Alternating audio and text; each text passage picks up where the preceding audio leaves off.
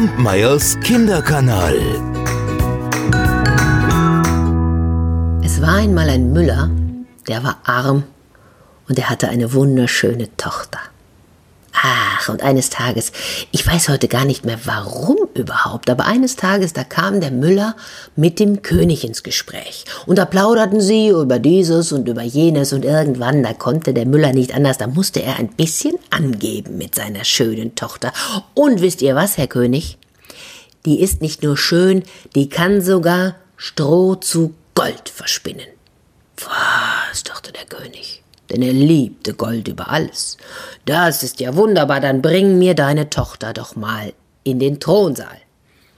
Ja, und da wurde die Müllers Tochter zum König geführt. Und dieser, der brachte sie in eine Kammer. Die war voll Stroh.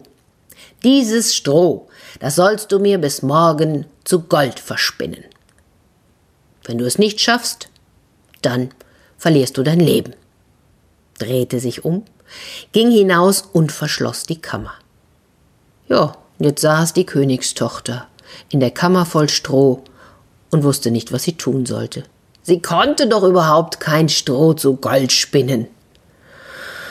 Und so saß sie da und saß, und die Angst wurde immer größer, und schließlich begann sie zu weinen. Da öffnete sich mit einem Mal die Türe und herein kam ein kleines Männchen. Müllers Tochter, was gibst du mir, wenn ich dir helfe? Oh, was soll ich dir geben? Ich, ich, ich habe eine Kette, die, die, die kannst du haben. Er nahm das Männchen die Kette, steckte sie ein, setzte sich ans Spinnrad und dann begann es zu spinnen. Schnurr, schnurr, schnurr, dreimal gezogen war die erste Spule voller Gold. Schnurr, schnurr, schnurr, dreimal gezogen war die zweite Spule voller Gold. Schnurr, schnurr, schnurr, und so ging es die ganze Nacht. Und am nächsten Morgen war sämtliches Stroh zu Gold versponnen. Der König staunte nicht schlecht, als er am nächsten Tag eintrat. Oh, so viel Gold! Aber er hatte noch nicht genug. Und so führte er die Müllerstochter am nächsten Abend in eine noch größere Kammer. Dieses Stroh musst du mir auch noch zu Gold verspinnen, ging hinaus und schloss ab. Es dauerte eine Weile, da trat das Männchen wieder ein. Müllers Tochter, was gibst du mir dieses Mal? Tja, ich, ich kann dir den Ring geben, den ich am Finger habe nahm das Männchen den Ring, steckte ihn ein, setzte sich ans Spinnrad und schnurr, schnurr, schnurr, dreimal gezogen. Am nächsten Morgen war sämtliches Stroh zu Gold versponnen. Dem König blitzten die Augen, als er das sah. So viel Gold. Aber er hatte immer noch nicht genug. Und so führte er die Müllerstochter in eine noch größere Kammer, die auch voll Stroh war. Und er sagte, wenn du heute Nacht dieses Stroh zu Gold verspinnst, dann sollst du meine Frau werden. Tja, ob die Müllers Tochter nun wollte oder nicht. Hm? Aber sie saß nun da in der großen Kammer und irgendwann begann sie zu weinen. Da öffnete sich wieder die Türe und das Männchen kam herein. Müllers Tochter, was gibst du mir heute, wenn ich dir noch einmal helfe? Ich weiß gar nicht, was ich dir noch geben kann. Ich habe nichts mehr.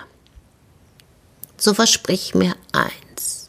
Wenn du Königin wirst, so möchte ich dein erstes Kind. Was sollte denn die Müllers Tochter tun? Sie hatte keine Wahl, also versprach sie's. Und das Männchen setzte sich ans Spinnrad. Schnurr, schnurr, schnurr, dreimal gezogen. Schnurr, schnurr, schnurr, dreimal gezogen. Und am nächsten Morgen war alles Stroh verschwunden und Gold glänzte in der Kammer. Da war der König nun endlich zufrieden, und sie hielten Hochzeit. Ja, eine wunderschöne Hochzeit, und bald schon hatte die Müllerstochter, die da jetzt Königin war, hatte das Männchen vergessen.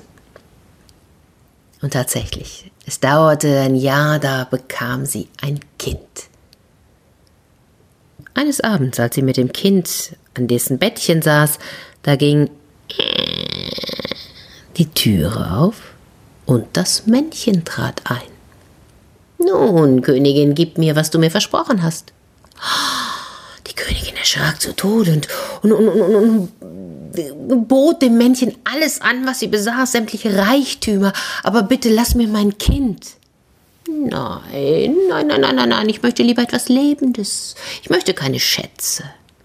Und da fing die Königin an zu jammern und zu weinen und jammerte und weinte so sehr, dass das Männchen schließlich Mitleid hatte. Nun gut, drei Tage gebe ich dir Zeit. Wenn du bis dahin meinen Namen weißt, dann sollst du dein Kind behalten. Oh. Und jetzt dachte die Königin die ganze Nacht über an alle Namen, die sie jemals gehört hatte. Sie schickte Boten über Land, die sollten sich erkundigen und, und, und sämtliche Namen mitbringen, die sie hörten. Als am anderen Tag das Männchen kam, da, da fragte sie, heißt du äh, Kaspar? Heißt du Melchior? Heißt du Balthasar? Sie sagte alle Namen, die sie wusste, der Reihe nach, aber immer sagte das Männchen, nein, so heiße ich nicht. Oh. Am zweiten Tag, da ließ sie herumfragen bei allen Leuten und, und sie, sie, sie trug dem Männchen die ungewöhnlichsten Namen vor und sie sagte, heißt du vielleicht Rippenbiest? Nein, so heiße ich nicht. Hammelswade, Schnürbein. Immer wieder sagte das Männchen, nein, so heiße ich nicht. Die Königin war schon ganz verzweifelt. Da kam am dritten Tag der Bote wieder zurück. Neue Namen habe ich keinen einzigen finden können. Aber wisst ihr, Frau Königin, als ich um die Waldecke kam, da in einem ganz finsteren Fleck, da wo, wo, wo Fuchs und Hase sich gute Nacht sagen, da sah ich ein kleines Haus. Und vor dem Haus, da brannte ein Feuer. Und um das Feuer, da sprang ein lächerliches kleines Männchen. Das hüpfte auf einem Bein und es schrie, heute back ich, morgen brau ich, übermorgen hole ich der Königin ihr Kind. Ach, wie gut, dass niemand weiß, dass ich Rumpelstilzchen heiß. Oh, die Königin, die freute sich. Und als jetzt schließlich das Männchen kam und sagte, nun, Frau Königin, wie heiß ich?